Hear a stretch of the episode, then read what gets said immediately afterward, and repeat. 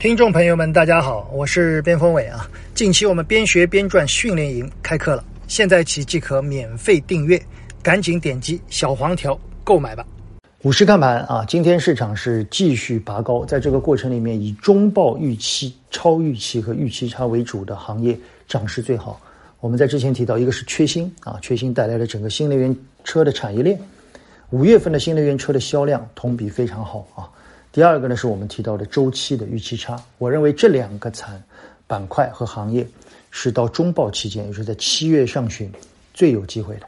当然，涨幅很大啊。我们今天的娓娓道来，我在中午刚刚录完，我们特地讲了在中报临近前怎么去看待这些公司。一个是部分的芯片制造的公司，我们上周提到的一两家啊，涨势非常快啊。我们不建议大家追高啊，但是如果已经持有的，在这样快速的涨势里面，可以做一些。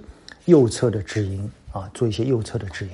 另一方面呢是周期，我认为部分的周期中报一定是非常优良的，只是在这个过程里面怎么去看待机构分歧的眼光，利用这种分歧低吸高买，我觉得这是不错的。